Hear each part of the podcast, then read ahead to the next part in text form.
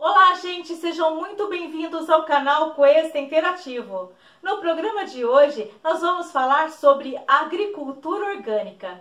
E para falar sobre esse assunto, nós estamos recebendo o pesquisador científico, o doutor Sebastião Wilson Tivelli.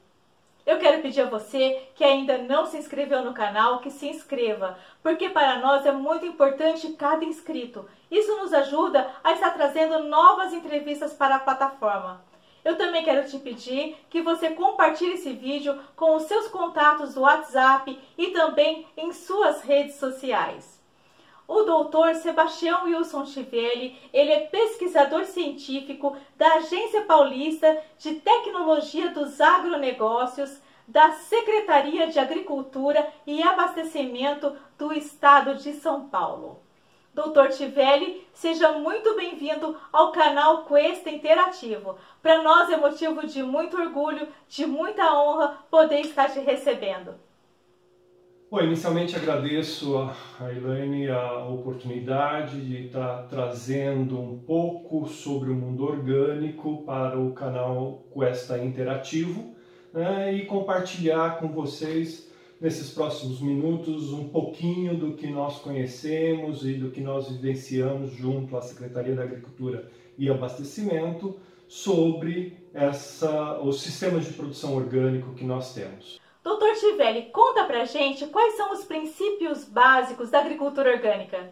Falar sobre princípios da agricultura orgânica é falar de quatro princípios básicos. Quando a gente conversa com agricultores, a gente procura levar para eles o que se pode fazer para que se produza de uma maneira orgânica sem necessariamente estar tá olhando e conhecendo toda a legislação brasileira para os sistemas produtivos orgânicos.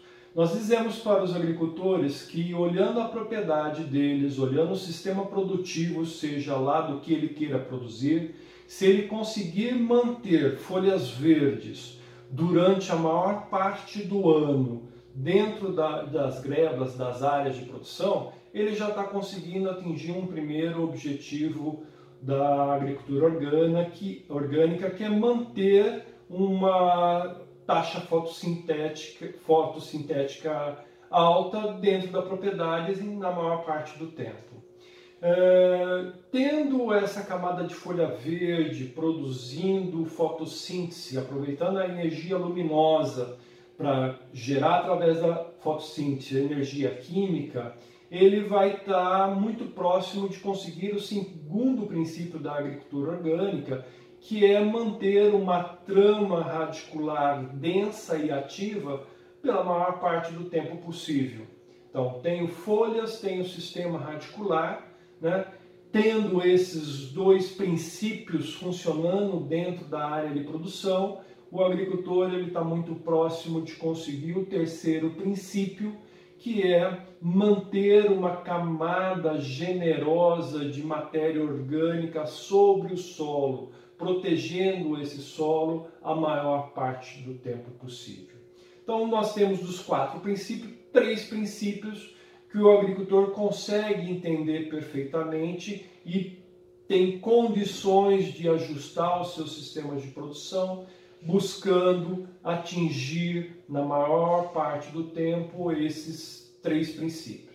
O quarto princípio, ele já não é tão fácil de se obter, porque o quarto princípio trata de se manter, né, ou de se otimizar a biodiversidade dentro da área. A nossa legislação orgânica brasileira permite o monocultivo. Tanto é que nós temos monocultivo de hortaliças, só alface plantada, monocultivo de cana-de-açúcar, monocultivo de milho, e isso é permitido.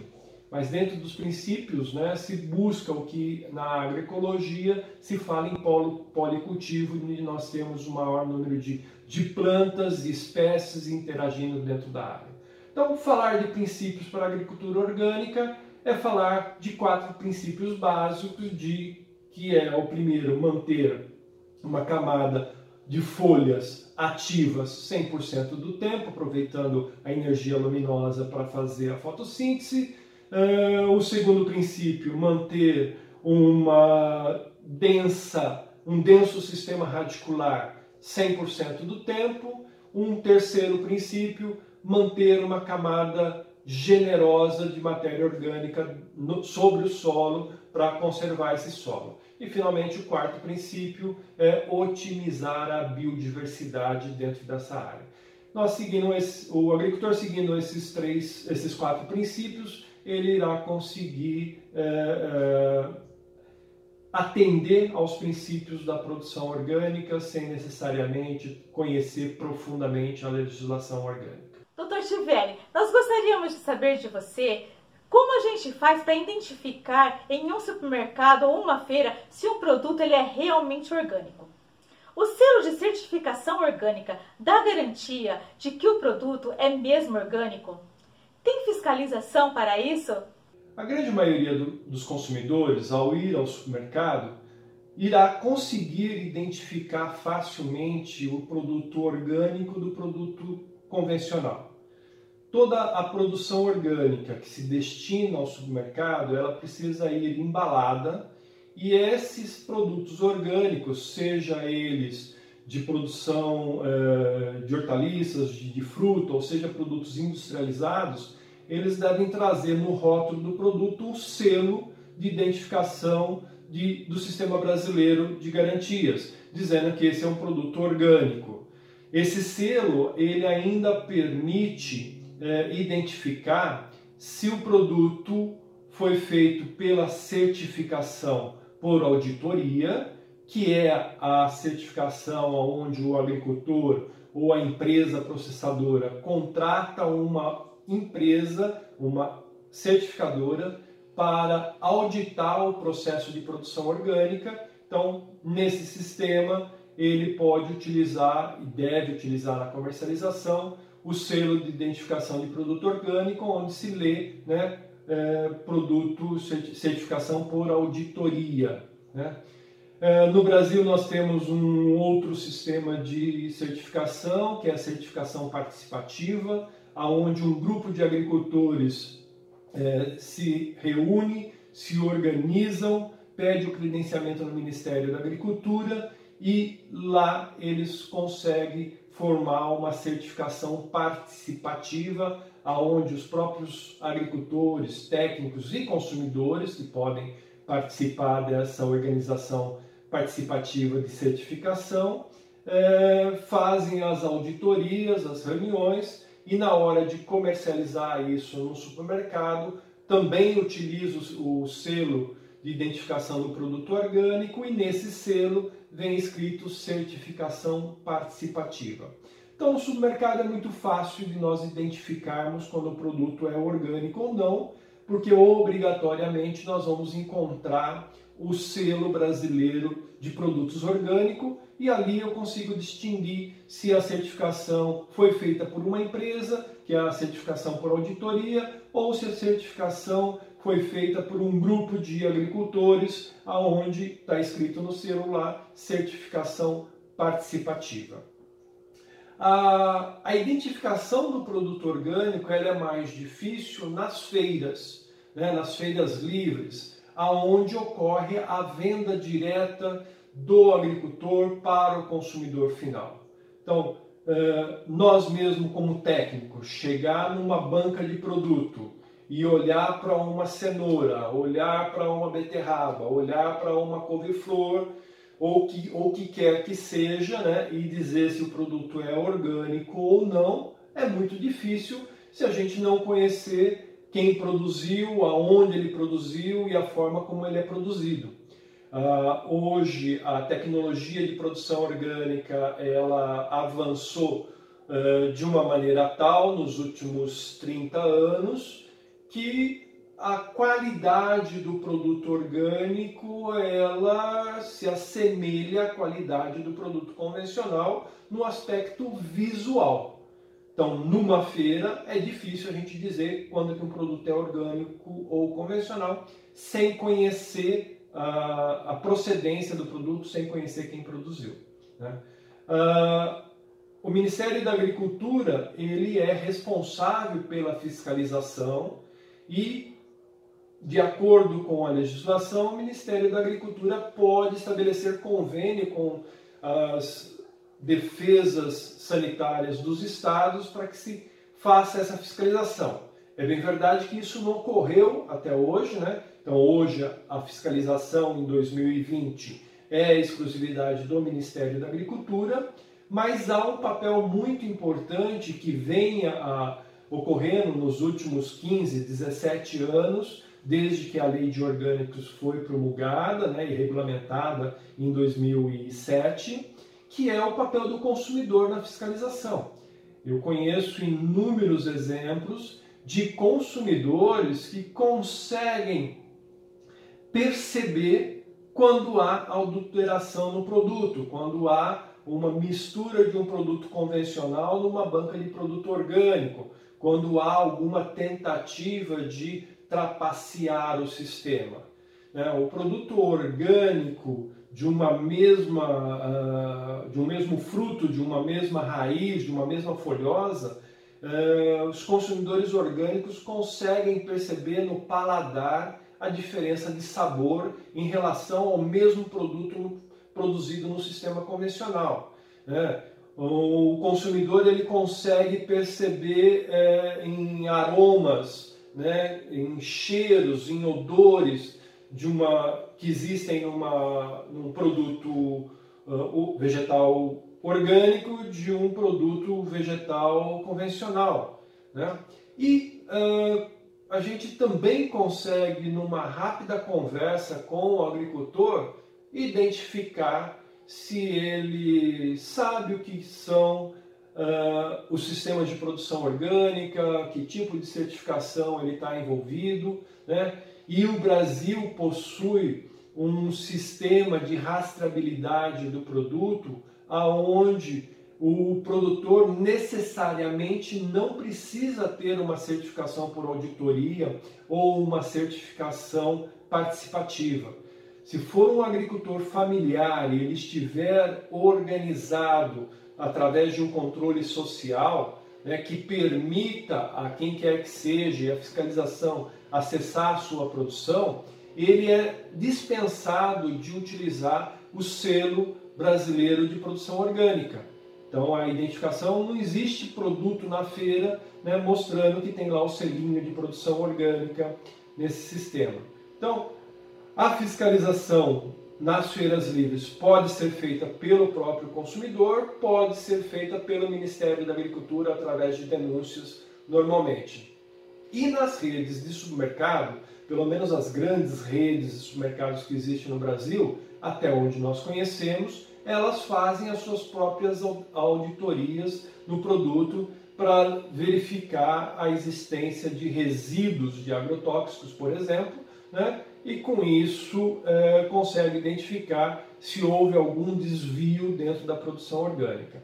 Então, a fiscalização ela existe, feita pelo consumidor, principalmente nas feiras, nos supermercados, nas redes varejistas, através da própria rede varejista e sobre todos o Ministério da Agricultura responsável por essa fiscalização. Doutor Tivelli, nós gostaríamos de saber quais as principais culturas que hoje são produzidas sob a forma orgânica. Nós gostaríamos também de saber se tem ambiente mais propício para essa produção. Falar das principais culturas, é, talvez a gente precisaria falar do que, que nós não conseguimos produzir de orgânico hoje. A grande maioria das culturas que, que todos nós conhecemos, elas hoje são é, produtivas tal como nós temos no sistema convencional. É, talvez as culturas que nós mais encontramos dentro do sistema orgânico sejam o cultivo de hortaliças, e isso se deve principalmente porque lá no início do, da década de 70, 80 do século passado, essas culturas foram as primeiras a serem produzidas em sistema orgânico, né? seja as folhosas, seja aí as hortaliças de frutos, de flores, essas foram as que deram início ao sistema de produção orgânica no Brasil.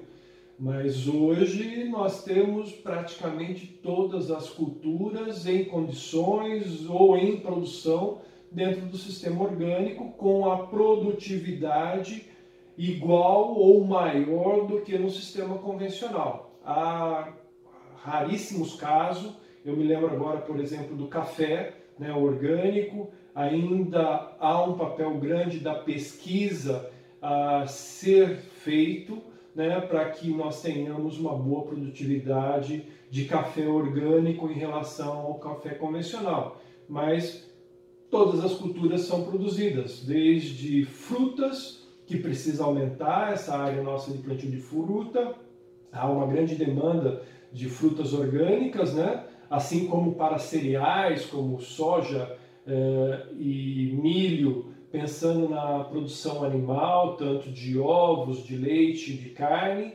como na produção de arroz, que o Rio Grande do Sul lidera essa produção eh, de arroz orgânico, feijão sendo produzido em inúmeras áreas e regiões aqui no próprio estado de São Paulo. Então, hoje, falar de quais são as principais culturas orgânicas, a gente pode dizer que todas as culturas são produzidas dentro do sistema orgânico sem um maior destaque para uma e para outras.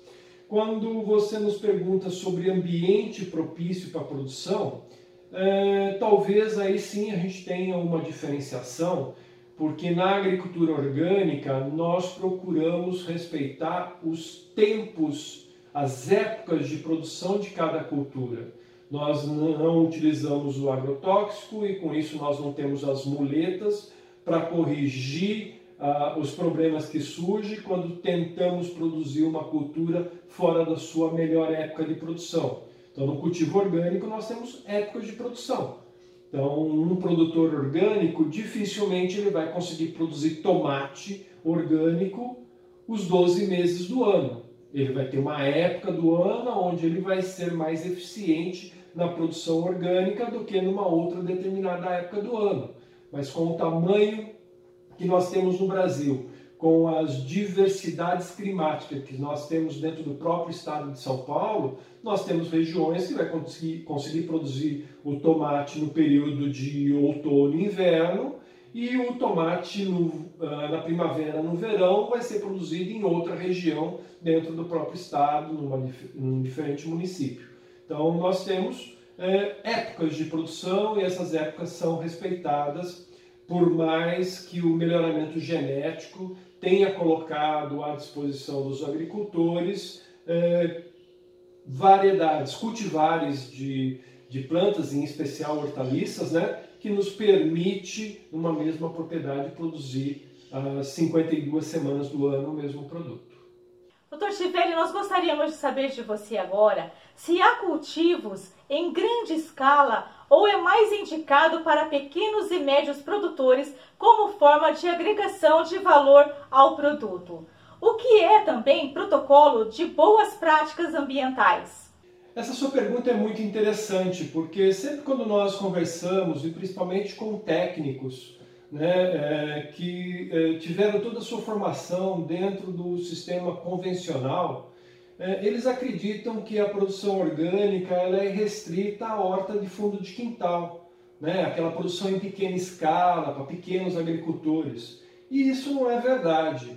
Hoje nós temos produção em escala na agricultura orgânica. Haja visto aqui no estado de São Paulo que a maior área plantada com orgânico é a área da cana-de-açúcar, né, com produção aí para o açúcar orgânico, para a pinga orgânica, atingindo aí 14, 16 mil hectares de cana orgânica plantada. E nós temos hoje produtores com produção em área significativa. Imagine aí uma propriedade orgânica de hortaliça folhosa é, produzindo 15, 20 hectares de hortaliça, tanto em situação de campo aberto como em ambiente protegido. Então, uh, falar que a produção orgânica, ou pensar que a produção orgânica ela é restrita a pequenos agricultores, a, a hortas de fundo de quintal, isso hoje está ultrapassado. A, a produção em escala de, dos mais diferentes produtos agrícolas que a gente possa imaginar. Tá? E com relação ao protocolo de boas práticas agroambientais, eh, essa é uma ferramenta prevista dentro de uma política pública do governo do estado de São Paulo, que é a política estadual de produção orgânica e agroecológica, promulgada em 2018, é, que visa auxiliar os agricultores a fazerem um processo de transição agroecológica. Então, hoje, os agricultores no estado de São Paulo têm a possibilidade de buscar junto à Secretaria da Agricultura essa orientação, aonde com um técnico da confiança desses agricultores é disponibilizado um protocolo, um checklist, aonde é feita uma radiografia da propriedade, é, trabalhando nove diferentes diretrizes que olha para o solo, que olha para a conservação da matéria orgânica no solo, que olha para os manejos do sistema produtivo, o uso da água, o uso e destinação do, do lixo, por exemplo, gerado dentro dessa propriedade, né, aonde o agricultor é pontuado ano a ano, né, e isso faz com que ele caminhe de uma forma mais segura para que lá na frente ele queira ser orgânico, ele vai ter todo um processo montado é, fazendo a conversão da propriedade, isso de uma forma sem gerar ônus para os nossos agricultores. Então, o agricultor que queira é, fazer a transição agroecológica sem necessariamente contratar uma certificadora, sem necessariamente é, estar é, num grupo de produtores para uma certificação participativa, ele pode, com um técnico, um grupo aí de pelo menos três agricultores, iniciar o protocolo de boas práticas agroambientais e durante um prazo de até cinco anos e ajustando a sua propriedade, fazendo a conversão mais difícil, que é a conversão da cabeça para os sistemas de produção orgânico. Doutor Chivelli, como não se usa produtos químicos, como é feito o controle de pragas e doenças?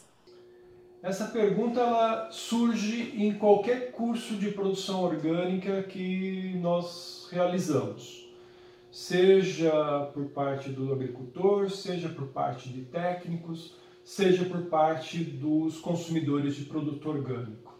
Mas afinal de contas, como é que é possível produzir orgânico eh, com todas as pragas e doenças que hoje existem por aí? Qualquer pessoa que vá produzir na sua horta uh, caseira ou num vaso ou numa floreira eh, do seu apartamento, lá vai aparecer o pulgão, vai aparecer uma cochonilha. E como hoje se consegue produzir orgânico, como é que se consegue controlar pragas e doenças? Para responder essa pergunta, a gente precisa uh, um pouco mais de tempo. Né? Imagine que qualquer um de nós que saímos do interior do estado de São Paulo ou da Grande São Paulo e vá para a praia né, no litoral paulista, nós passamos por uma área de Mata Atlântica onde existe uma vegetação normalmente exuberante em qualquer mês do ano que se desça para o litoral. Então a pergunta provocativa que eu normalmente faço nos cursos é quem é que controla pragas e doenças na Mata Atlântica? Tem alguém aplicando agrotóxico? Tem alguém aplicando inseticida, fungicida na Mata Atlântica?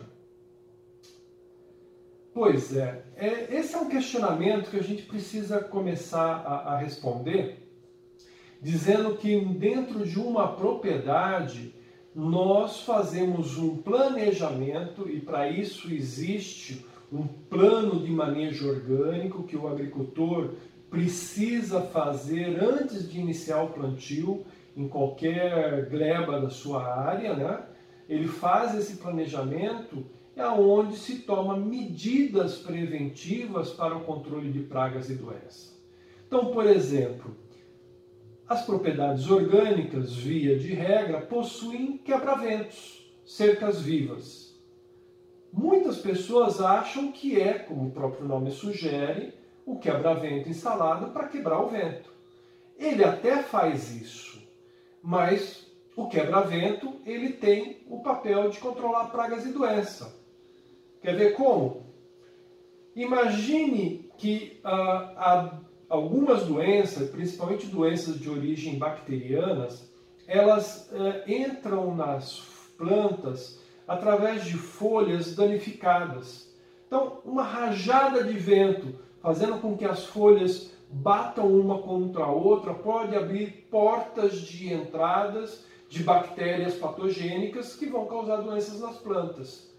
A simples presença de um quebra-vento reduz a velocidade das rajadas de vento, com isso reduzindo a possibilidade de dano nas plantas e com isso minimizando a ocorrência desse tipo de doença bacteriana, por exemplo.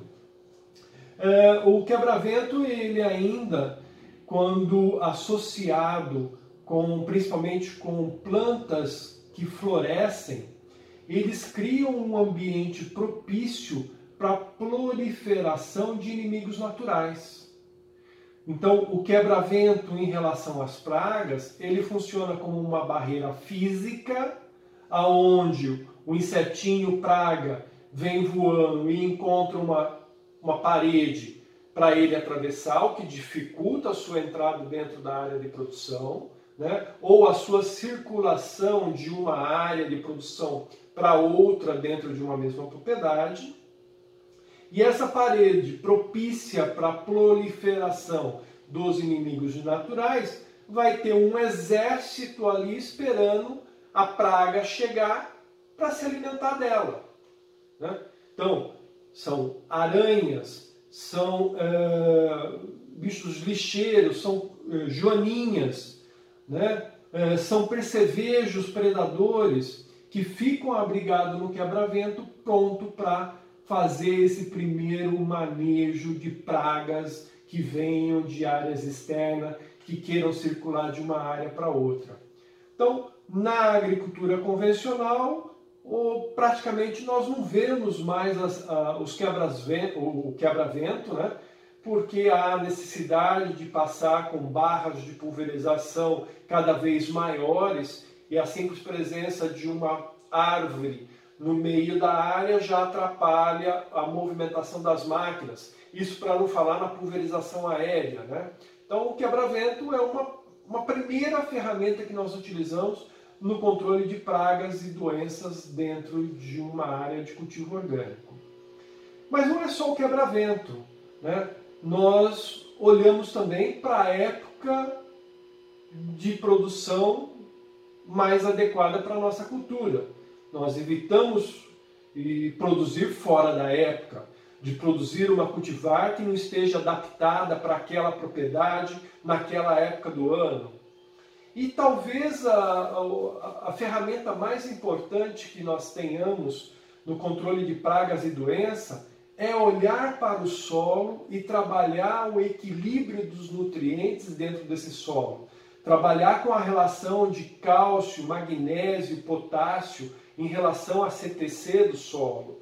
Dentro do período de conversão, né, nós temos aí um período mínimo para culturas anuais de 12 meses, um período mínimo para culturas perenes de 18 meses, e esse é um período mínimo realmente, porque nós vamos olhar para o solo e nós precisamos corrigir né, esses teores com calagem, com fosfatagem, enfim, com os diferentes eh, fertilizantes permitidos na agricultura orgânica, de modo a que o solo esteja equilibrado. Talvez todos vocês já tenham ouvido de pais, de avós, que quando nós nos alimentamos bem, nós não ficamos doentes. Né? É a mesma coisa com as plantas. Quando existe à disposição da planta todos os 45 nutrientes que a Ana Prifaverzi nos fala, né? É, não há espaço para a entrada de pragas e doenças. Na verdade, não existe aminoácidos e açúcares disponíveis na seiva da planta para que ela se alimente. Insetos, fungos, bactérias, eles têm um sistema digestivo muito simples, com poucas enzimas, diferente de nós humanos, que podemos comer qualquer coisa, que a saliva, né, o suco gástrico ajuda a digerir os alimentos. Os insetos não, eles precisam uh, aminoácidos, eles precisam de açúcares, no caso uh, principalmente das doenças, para conseguir se alimentar. A planta, num solo equilibrado nutricionalmente, ela absorve os nutrientes e transforma rapidamente em aminoácidos, que por sua vez são transformados em proteínas, não sobrando alimento para as pragas. Esse é um dos fatores que o alimento orgânico acaba durando mais pós-colheita.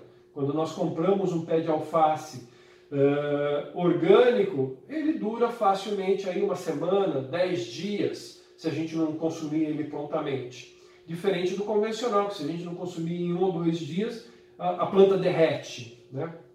Então isso está relacionado com o controle de pragas e doenças. Então, usar o quebra-vento, usar a época adequada de plantio, usar as cultivares adequadas para aquela propriedade num determinado momento do ano, trabalhar a correção do solo, com os nutrientes e disponibilizar à planta uh, esses 45 nutrientes que ela necessita, é fundamental para se fazer o controle de pragas e doenças. Mas se tudo isso não der certo, dentro da agricultura orgânica, a legislação possui uma relação de é, produtos, né, de ingredientes que nós podemos usar no controle de pragas.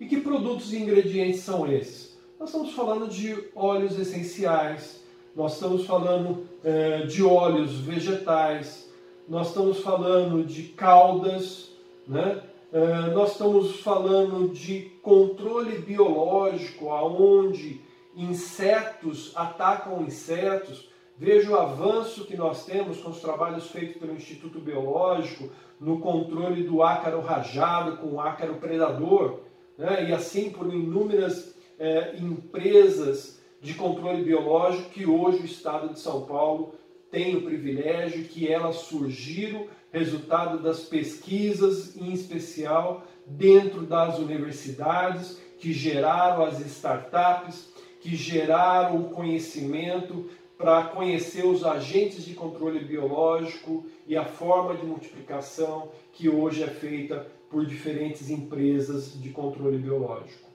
Então, existe uma grande quantidade de ferramenta que nós podemos usar no controle de pragas, diferentemente do que ocorre no controle convencional, aonde os técnicos, né, nós técnicos, somos condicionados a enxergar um inseto praga, a enxergar o sintoma de uma doença e de pronto imaginar como é que eu controlo ela. Na agricultura orgânica, nós não temos esse pensamento de como eu controlo. Eu faço um planejamento prévio para prevenir que não ocorra pragas e doenças. Né? É, o manejo de plantas espontâneas dentro de uma área orgânica é uma outra ferramenta fundamental no manejo de pragas e doenças. Diferente do que nós aprendemos na agricultura convencional, que planta espontânea, ou erva daninha, ou mato, ela compete por água e nutriente, ela é abrigo de pragas, na agricultura orgânica nós vemos elas com bons olhos. Ela é abrigo de predadores, né? é, quantos e quantos cultivos convencionais, uh, desculpa, cultivos orgânicos eu visito e eu encontro na planta espontânea pulgão, né, os pulgões estão ali, assim como as vaquinhas, né, fazendo o controle, desculpa, assim como as joaninhas fazendo o controle biológico é, do, dos pulgões, e na cultura de interesse econômico eu não tenho é, o ataque dos pulgões. É, enquanto as hortas nós utilizamos plantas armadilhas né, para que insetos desfolhadores como a vaquinha, como o indiamim, ataquem essa planta e não ataquem as outras plantas uh, de interesse econômico. Nós utilizamos aqui na unidade de pesquisa e desenvolvimento em São Roque, com certa frequência, uh, a selga, alguns conhecidos como couve chinesa, para os japoneses hakusai, né? aonde 10, 12 plantas plantadas entre as outras plantas de hortaliças de interesse econômico, todos os insetos desfolhadores vão para essas 10, 12 plantas né? e não mexe com a minha rúcula, não mexe com minha é, couve, não mexe com meu brócolis e eu consigo colher adequadamente. Então, veja, agricultura orgânica, para se falar em controlar pragas e doença, requer um, um campo de conhecimento mais holístico e uma forma diferente de enxergar. Porque a Mata Atlântica não tem ninguém aplicando o controle biológico, ou desculpa, não tem ninguém aplicando agrotóxico. Né? O controle biológico lá atua num solo equilibrado em razão da matéria orgânica gerada pela cobertura de folha, maior parte do tempo, uh, gerado por um sistema radicular ativo, gerado por uma generosa camada de matéria orgânica das folhas, galhos e restos de animais, né, e pela biodiversidade do local. Doutor Chivelli, vamos falar um pouquinho agora sobre nutrientes. Como no processo orgânico não se utiliza adubos químicos, como se procede a aplicação de nutrientes? O bocashi é uma boa opção? Então, voltando àquela analogia da nossa ida para a pra praia, né, onde nós temos a Serra do Mar, com aquela exuberante Mata Atlântica, quem é que aduba a Mata Atlântica? Né? É a própria Mata Atlântica. Então, dentro do sistema de produção orgânico, onde não se usa adubos químicos prontamente solúveis, né, nós criamos um sistema de produção aonde nós utilizamos adubos, mas adubos de liberação lenta, como os pós de rochas, né, rochas fosfatadas, rochas potássicas, né, onde a liberação lenta permite com que a planta absorva esses nutrientes, processa, processe, né, e não deixe é, é, aminoácidos e açúcares disponíveis para as pragas e doenças, por exemplo. Né? Então nós utilizamos adubos né, de liberação lenta, isso é permitido de ser utilizado. A legislação orgânica hoje em vigor, a IN eh, 17 de 2014, tem lá um anexo com todas as fontes de nutrientes que nós podemos utilizar. Né? Isso para não falar que todos os micronutrientes utilizados na agricultura convencional são permitidos de ser utilizados na agricultura orgânica. Claro que existem algumas restrições em relação à forma de processamento para obtenção desses adubos, né? mas obtidos de rochas naturais, todos eles podem ser utilizados.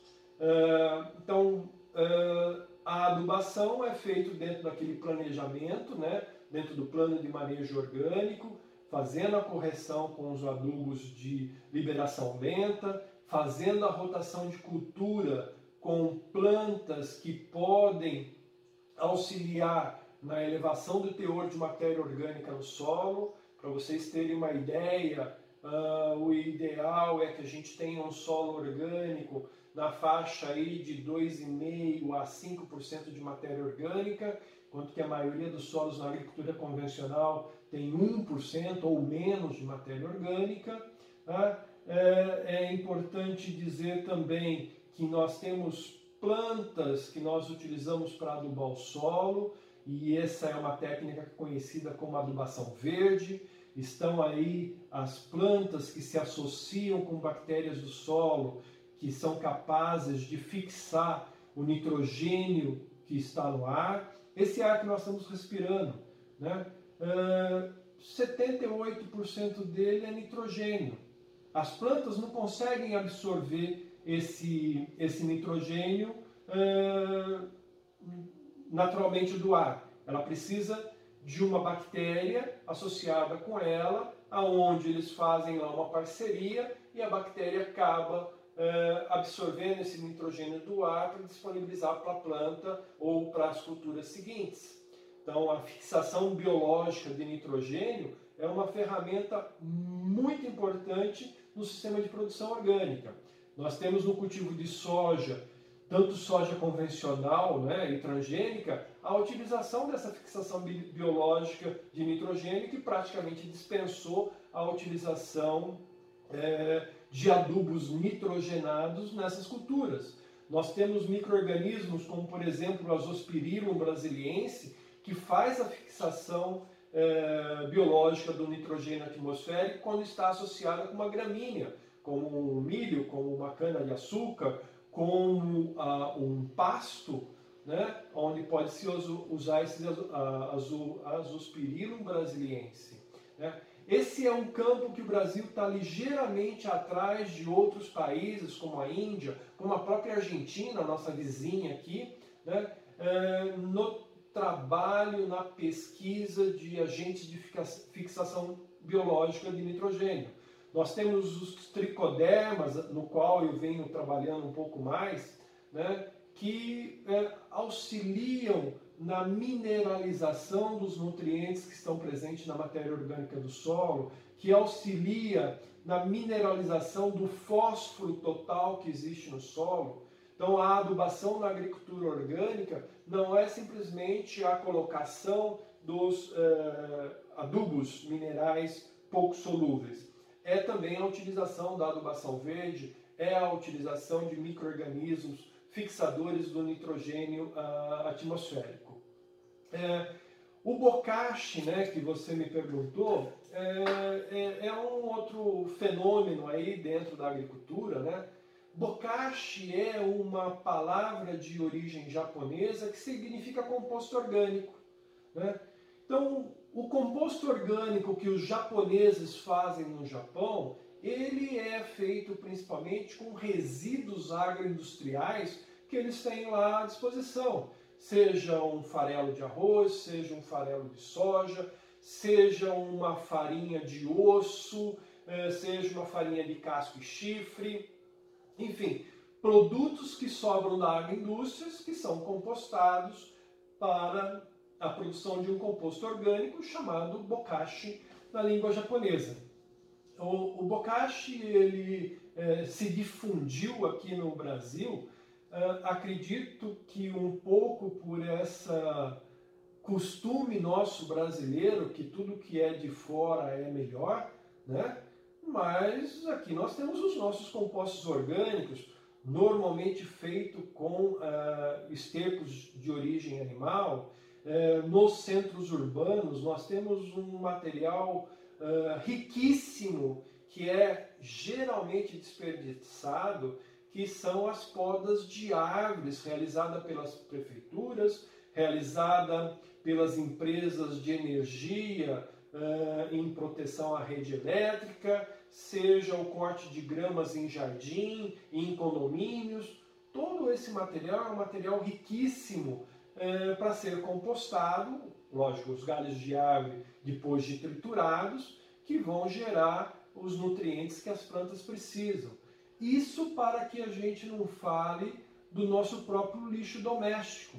Né? As pessoas que estudam é, é, dizem que cada pessoa gera em torno de um, um quilo de lixo por dia e que desse um quilo, metade é lixo seco, que é possível de ser reciclado, né? o papel, o plástico, uh, o vidro, né? e a outra metade é lixo úmido, que é o lixo orgânico. O que nós fazemos com esse lixo orgânico? Nós podemos reciclar, nós podemos compostar. Né? Quem tiver o espaço na sua casa, no seu apartamento, e hoje na internet vocês vão encontrar um monte de é, ferramentas disponíveis para fazer essa compostagem doméstica, você vai ver a quantidade de composto orgânico que é gerado.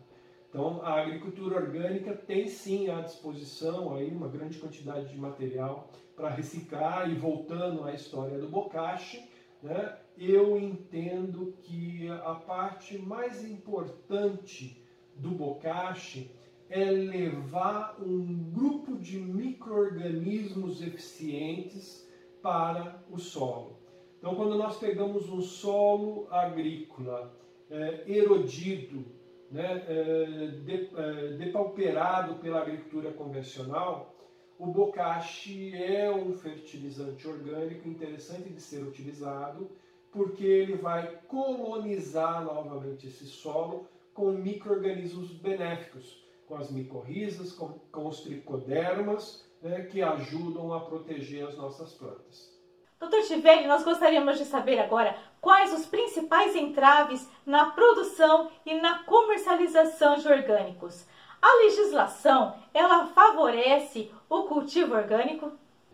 Falar em entraves na comercialização e, e produção em sistema orgânico talvez não seja muito diferente de falar dos entraves e comercialização no sistema convencional, em especial para a agricultura familiar.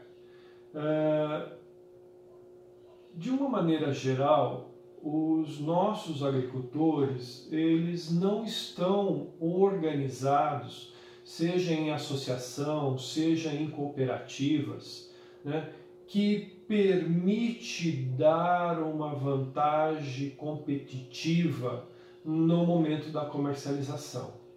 Isso para não falar que os nossos produtos agrícolas eles são é, ou eles têm o preço dado por quem compra, né? Os nossos agricultores eles não têm o hábito de fazer o seu custo de produção e saber o quanto custou o quilo do feijão que ele produziu, o quilo da batata que ele produziu, para poder colocar na gôndola na hora de comercializar. Normalmente é o comprador que acaba chegando a esse agricultor e dizendo, olha, eu pago tanto no seu produto, ou olha, o preço caiu, o mercado não está bom, e reduz o preço que ele tinha pago na semana passada. Então, as dificuldades aí na hora da comercialização, ela está associado, no meu modo de entender, a essa desorganização que os nossos agricultores têm por não estarem numa associação e numa cooperativa. Há também que se falar que uh, o, o agricultor, ele, via de regra, ele é um bom produtor do que ele está produzindo. Ninguém sobrevive na agricultura se não tiver o que eu chamo de dedinho verde, se não tiver o dom para produzir ou para criar o que quer que seja. E boa parte dessas pessoas que têm o dom, que são muito bons no que eles produzem, no que eles criam, nem sempre têm a habilidade de vender o peixe deles. Esse talvez seja um erro comum que os programas governamentais, é, vez ou outra, cometem, de é, incentivar o agricultor familiar a produzir e querer colocar ele no mercado para comercializar essa produção dele. Ele, dentro da porteira da propriedade, ele é um excelente produtor. Da porteira para fora, às vezes, ele não é um bom comerciante.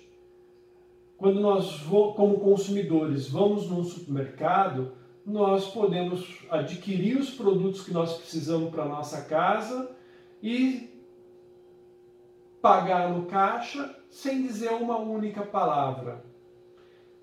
Os consumidores, por sua vez, que vão numa feira, é, têm hábitos diferentes. Eles querem conversar, eles querem ser ouvidos, eles querem que o agricultor conte uma história do que eles, é, do que eles produzem, como eles produzem. Então, essas características criam empecilhos aí no momento da comercialização e criam essas dificuldades pela falta da organização dos próprios agricultores, na habilidade na hora de vender seu produto, como no popular, no popular se diz na hora de vender o, o peixe, né, de vender o seu peixe na hora da comercialização. A legislação brasileira, nesse aspecto, ela uh, tem uma série de regras que uh, não dificulta propriamente a comercialização, mas ela requer no, dos nossos agricultores habilidades que não são requeridas na produção convencional, por exemplo. O nosso agricultor orgânico, além daquele plano de manejo orgânico que ele precisa desenvolver e deve revisar sempre que necessário e pelo menos uma vez por, por ano, né? Ele tem que manter a rastreabilidade desse produto né? rigidamente.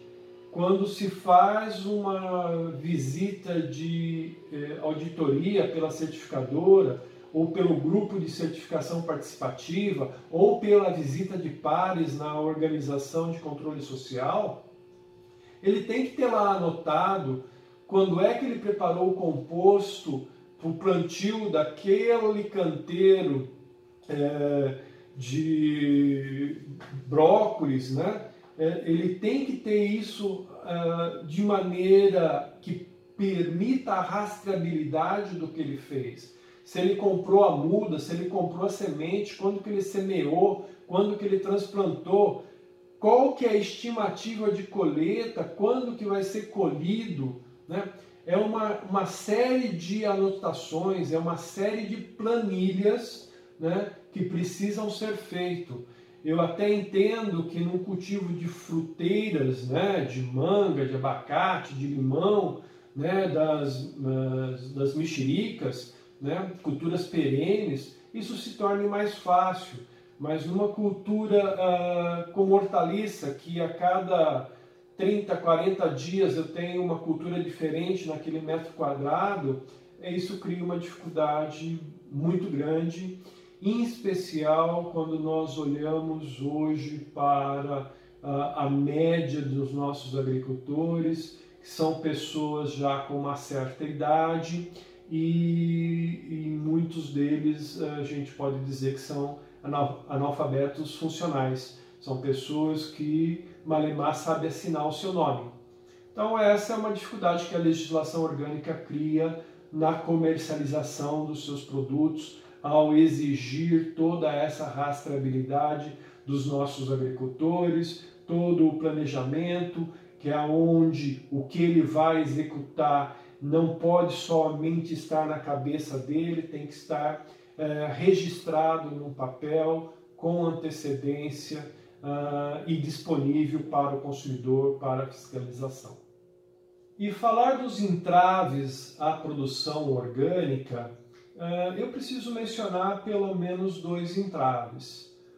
Um primeiro é a, a pouca disponibilidade de uma assistência técnica agroecológica por mais esforço que a Secretaria da Agricultura do nosso estado vem fazendo no treinamento e capacitação do seu corpo técnico para uma assistência agroecológica, uh, ainda é pequeno o número de técnicos capacitados que nós temos para atender uh, toda, todos os agricultores familiares que dependeriam dessa, desse tipo de assistência.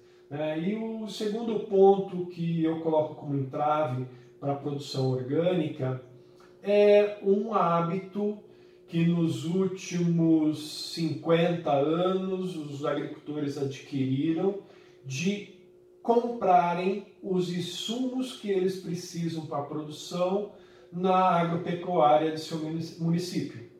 Né? Uh, boa parte dos insumos que nós precisamos e utilizamos para a agricultura orgânica é, não estão à disposição ainda nas agropecuárias. Né? Existem algumas casas especializadas para a produção orgânica, existe muito dos insumos que o próprio agricultor pode produzir em sua propriedade, no seu sítio, no seu lote, né? e que não estão à disposição aí para ser adquirido. Então, essa dificuldade em encontrar os insumos no preparo de caldas, nos preparos dos biofertilizantes, no controle de pragas e doenças, na correção do solo, ainda eu ouço de vários agricultores como um entrave para a produção, para o aumento da sua produção de alimentos orgânicos. Doutor Tivelli, nós gostaríamos de saber como estão as pesquisas relacionadas sobre agricultura orgânica. Que novas tecnologias foram geradas? A extensão tem colaborado adequadamente na difusão dessas tecnologias? E qual o papel das cooperativas? Falar em pesquisa na agricultura orgânica é, é falar dessa unidade onde eu trabalho hoje, que é um centro de referência para a agricultura orgânica no estado de São Paulo.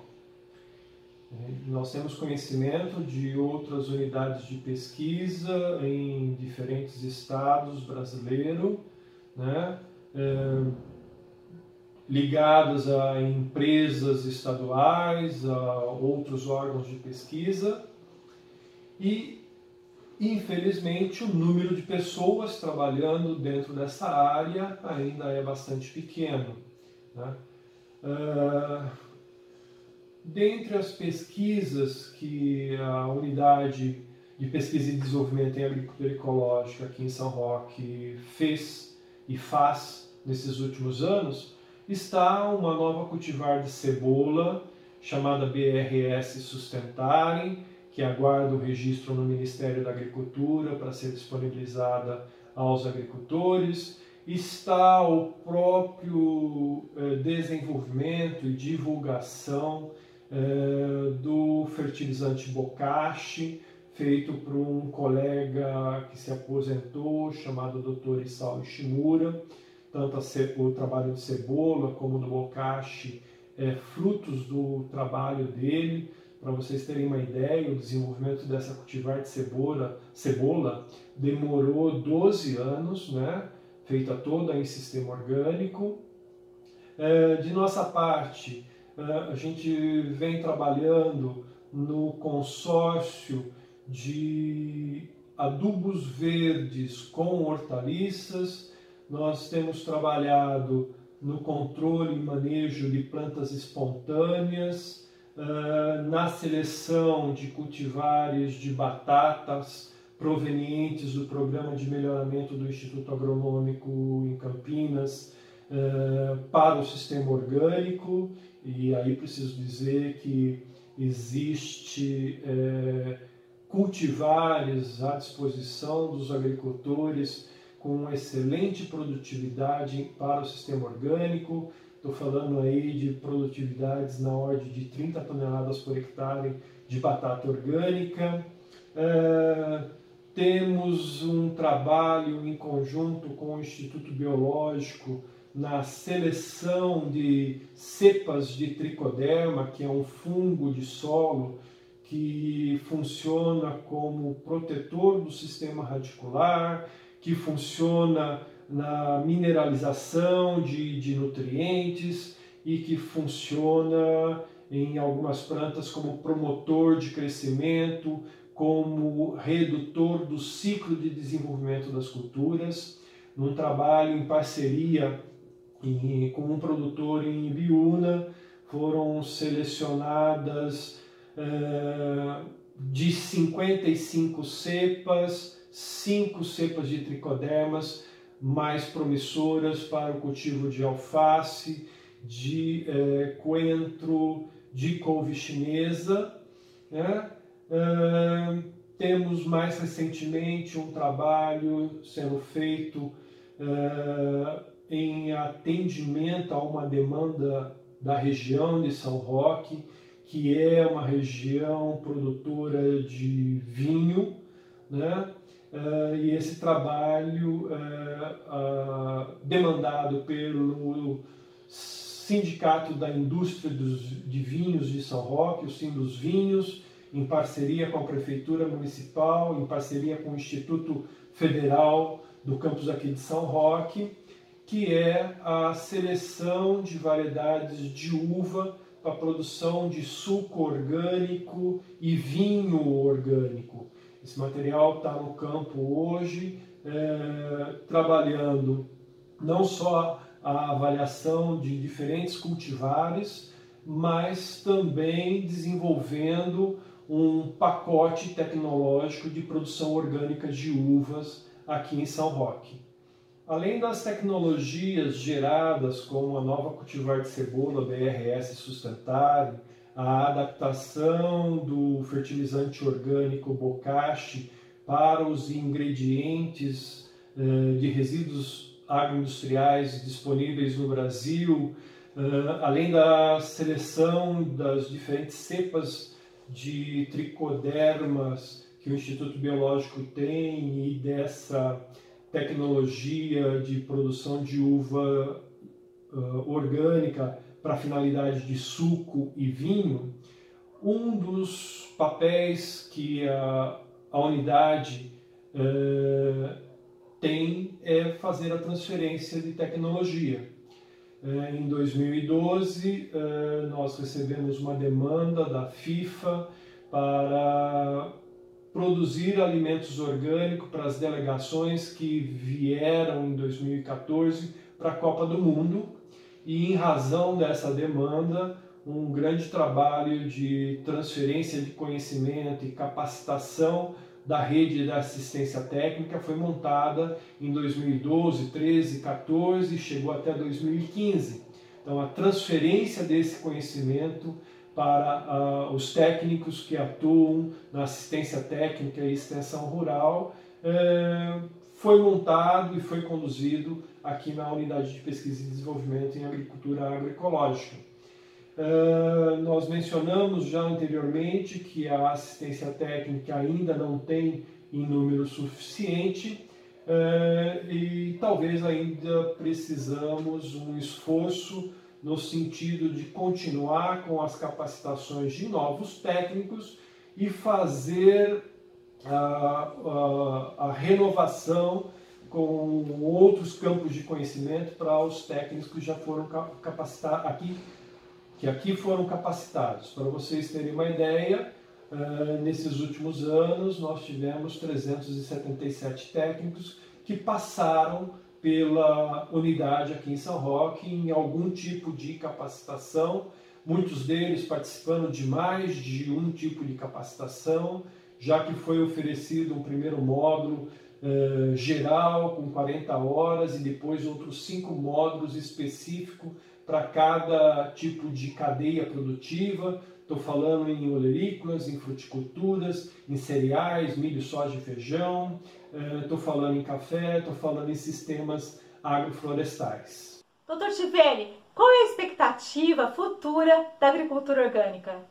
Falar da expectativa para a produção orgânica no estado de São Paulo, no Brasil, eh, requer que a gente fale um pouquinho do que aconteceu nos últimos anos. Se nós tomarmos como base o Cadastro Nacional de Produção Orgânica, nós vamos é, constatar que de 2014 a 2019, o número de produtores orgânicos no estado de São Paulo mais do que dobrou. Em 2014, nós tínhamos 1.214 produtores orgânicos no estado de São Paulo e agora, em 31 de dezembro de 2019, o número de produtores orgânicos era de 2.577. Então, ano a ano, nós tivemos crescimento acima de dois dígitos no número de agricultores orgânicos. Esse crescimento também se verifica no aumento do número de municípios paulistas que têm algum projeto em agricultura orgânica. Então, as expectativas que nós temos para a produção orgânica é das melhores possível.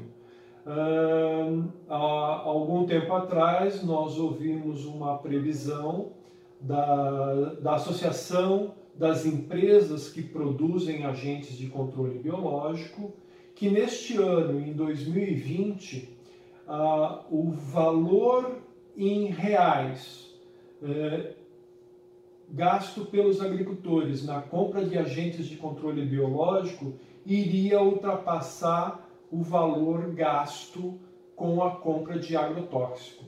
Então veja só a, importância né, que tem é, a produção, nesse caso não só a produção orgânica, porque o controle biológico é utilizado em grande parte na agricultura convencional, uh, mas a, o, o, crescimento que existe nesse mercado. Uh, existe associações de agricultores do agronegócio no centro-oeste brasileiro que estimam para 2030 que 20% da produção de grãos brasileiras será de produção orgânica. Não porque os agricultores queiram produzir orgânico, mas sim porque há uma demanda do mercado consumidor, né? tanto brasileiro, mas principalmente do mercado internacional, querendo produtos mais sustentáveis. Nós temos ainda no Brasil uma legislação ambiental bastante rígida, que, por exemplo, para esses agricultores na região centro-oeste brasileira, nas fronteiras do agronegócio brasileiro, que impõe limitações ao cultivo de milho, de soja, no entorno de parques é, de, de, reservas indígenas, de parques estaduais, né, é, aonde essa agricultura tem que ser uma agricultura de baixo impacto e a agricultura orgânica seria a saída para esse mercado. Né? Uh, aqui em São Roque, na unidade, uh, com uma certa frequência, nós recebemos consulta por telefone, por e-mail ou grupos de agricultores que vêm nos visitar uh, querendo saber como que se produz de forma orgânica. E, e, o que, que é a mola propulsora desses agricultores querendo saber como é que produz orgânico? a grande mola propulsora são os consumidores. Principalmente agricultores que fazem a venda direta, né, que estão aí nas feiras livres, eles têm sido cobrados frequentemente pelos seus clientes, pelos consumidores, querendo saber se o alimento que eles estão oferecendo é livre de agrotóxico. Né? E quando eles respondem que ainda não produzem de maneira uh, agroecológica, de maneira orgânica, né, os, os consumidores expressam o desejo de comprar uma, uma alimentação segura e saudável. Então, a, a perspectiva de crescimento para o mercado orgânico é muito grande. Uh, a Secretaria da Agricultura e Abastecimento do Estado de São Paulo, nesse momento, tem o interesse de aumentar o valor do PIB do agronegócio paulista e a produção orgânica é uma tecnologia que transversalmente é capaz de agregar valor a essa produção agropecuária paulista, fazendo com que uh, o PIB do agronegócio paulista cresça uh, nos próximos anos. Então, por tudo isso, eu tenho as melhores expectativas em relação à produção orgânica entendo que isso não é mais um, uma maneira de produzir dos hippies do passado, né, dos bicho-grilos do, do passado. Hoje, a produção orgânica é uma realidade de produção em escala, com volume né, e com segurança para o agricultor e para os consumidores. Doutor Tivelli, eu gostaria agora que você deixasse as suas considerações finais e também os seus contatos. Nas minhas considerações finais, é, gostaria de falar que um pouco sobre esse momento que nós estamos vivendo de pandemia com a Covid-19, em quarentena, é, tendo aí a nossa circulação é, reduzida, né? mas é, preciso dizer que nos últimos 15 anos nunca ouvi falar tanto de pesquisador científico como ouvi falar desde março para cá. Como pesquisador científico que sou da Secretaria de Agricultura e Abastecimento, é, quantas e quantas vezes que fui me apresentar dizendo que sou pesquisador científico e tinha que ficar explicando para o meu interlocutor né, é, o que, que é ser pesquisador científico. A pessoa confunde com pesquisador do, do censo agropecuário, né, com qualquer outra coisa, menos saber o que é um pesquisador científico. Tenho a impressão que a partir da, da Covid-19 nós não precisaremos mais estar explicando o que, que é um pesquisador científico, o que, que um pesquisador científico faz. Né? E estando trabalhando há 15 anos com a agricultura orgânica, uh, nós precisamos ter em perspectiva que no estado de São Paulo está um de cada cinco brasileiros. Então, nós temos no estado de São Paulo uma população muito grande e com um poder aquisitivo uh, melhor do que a média dos outros estados brasileiros. Nos últimos tempos, na verdade do ano passado para cá, uh, nós começamos a apresentar, uh, estimulado por um assessor do atual secretário da Agricultura, né, um índice denominado de bocas por agricultor. Então, o número de pessoas por agricultores que nós temos orgânicos no, no estado, no país. Para vocês terem uma ideia, no Brasil como um todo, nós temos em média é, 9.563 é, pessoas para serem alimentadas para cada agricultor orgânico. Né? Uh, em termos de região, a região sul né, uh, tem os melhores índices, os melhores indicadores. No Paraná, por exemplo, cada agricultor tem 3.049 bocas para alimentar todos os dias. E a hora que a gente olha em São Paulo, com os 2.577 agricultores orgânicos que o Cadastro Nacional de Produtores Orgânicos possui, né, nós encontramos uma quantidade de 17.872 bocas para cada agricultor orgânico alimentar. E é interessante olhar a distribuição desses agricultores orgânicos em nosso estado.